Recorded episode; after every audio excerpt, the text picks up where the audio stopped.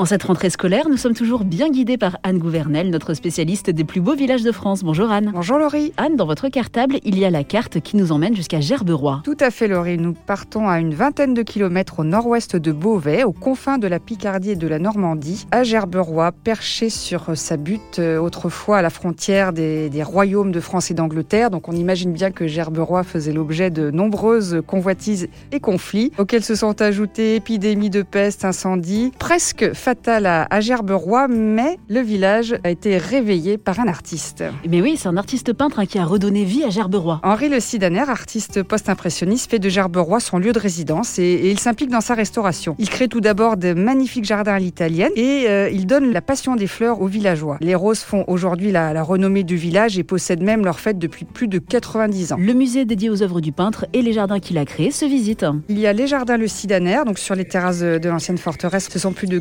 4000 mètres carrés de jardins, de, de magnifiques roseraies, véritable ode à la nature. Et puis l'atelier musée du peintre également au sein du jardin. Dans le musée municipal, il y a au-delà de l'histoire de Gerberoy, des témoignages de l'histoire de ce peintre Henri Le Sidaner. Entre deux jardins, il faut surtout pas manquer de passer par la collégiale Saint-Pierre. Oui, elle a été reconstruite au XVe siècle après avoir été incendiée par euh, les Anglais.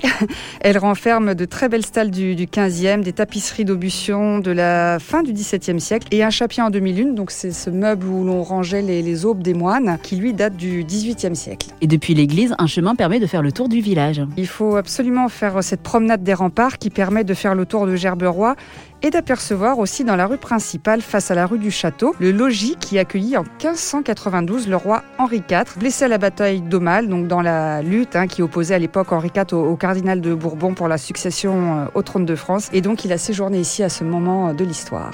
Et on en parlait, Anne, la fête des roses a lieu depuis 90 ans et elle a lieu ce dimanche. Habituellement, elle se déroule en juin. En fait, pour la petite anecdote, le bouturage de roses anciennes a permis de créer des roses remontantes qui offrent bien heureusement deux floraisons à l'année, raison pour laquelle cette fête a pu être reportée au 5 septembre prochain. Et parmi des centaines de plantes, de fleurs, vous pourrez découvrir la rose de Gerberoy, un très parfumé, aux fleurs colorées d'un dégradé orange. Merci beaucoup Anne pour cette belle découverte. Merci à vous. Et nous, on se retrouve la semaine prochaine avec l'un des lieux que vous nous avez sélectionné dans le guide des plus beaux villages de France aux éditions Flammarion, que vous retrouvez également sur le site lesplusbeauxvillagesdefrance.org.